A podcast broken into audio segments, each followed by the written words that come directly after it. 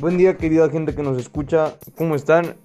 Es un gusto estar de vuelta aquí con ustedes y estamos en el segundo episodio de los estereotipos.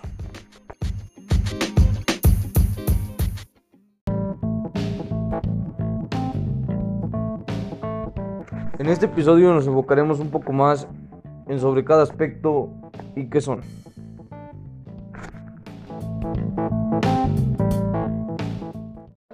Que ir por comida. ¿Cómo le hago? Se puede, con la sana distancia. Es importante que solo una persona salga por comida o medicinas, siempre a metro y medio de los demás. Al dar una vuelta con tu bebé o tu mascota, hazlo solo alrededor de tu cuadra, con sana distancia al caminar o saludar. Recuerda, solo abren negocios indispensables con cupo máximo de personas. Pero si no debes hacer algo urgente o indispensable, por favor quédate en casa. Gobierno de México.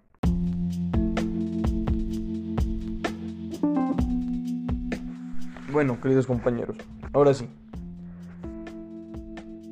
¿Qué son los estereotipos de género?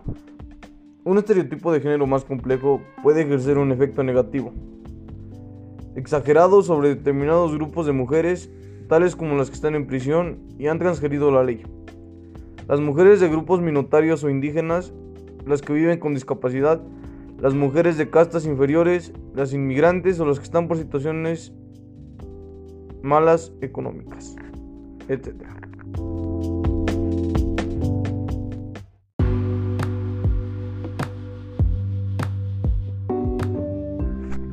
El derecho internacional de los derechos humanos asigna a los estados la obligación de eliminar la discriminación contra hombres y mujeres en todos los ámbitos de la vida.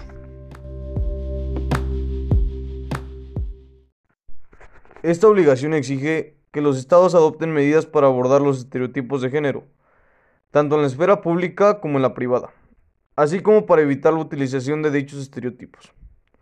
La Convención sobre la Eliminación de todas las formas de discriminación contra la mujer, CEDAW, estipula en su artículo 5 que los estados partes tomarán todas las medidas apropiadas para modificar los patrones socioculturales de conducta de hombres y mujeres con miras a alcanzar la eliminación de los prejuicios y la práctica consuetudinarias y de cualquier otra índole, que estén basados en la idea de la inferioridad o superioridad de cualquiera de los sexos, o en funciones estereotipadas de hombres y mujeres.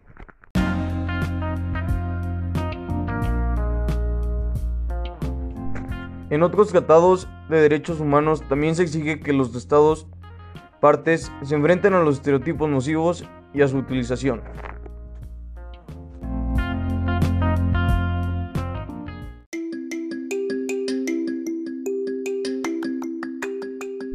Por ejemplo, la Convención sobre los Derechos de las Personas con Discapacidad contiene también un artículo, el 8, 1b, que compromete a los estados a luchar contra los estereotipos, los prejuicios y las prácticas nocivas respecto de las personas con discapacidad, incluidos los que combinan el género y la discapacidad.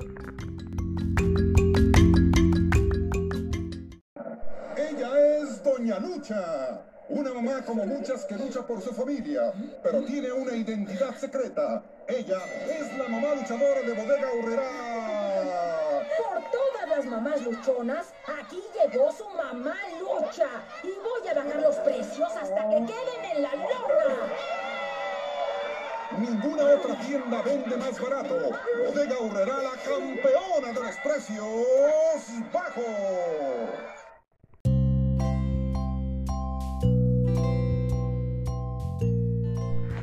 Este tipo de ideas se repiten con tanta frecuencia y determinación que al final acaban por ser aceptadas de forma natural por los miembros de una sociedad, limitando de paso muchas otras opciones de desarrollo personal por fuera de dichos estereotipos. Pero hay más cosas que queremos contarte.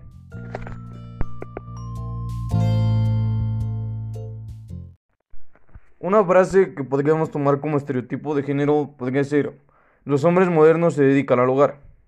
Los hombres deben dedicarse al hogar de la misma manera que lo hacen las mujeres. Esto no tiene por qué ser considerado como moderno o actual. Es simplemente igualdad de género. Calificarlo de cualquier de estas formas lo confiere un tono de extravagancia y rareza.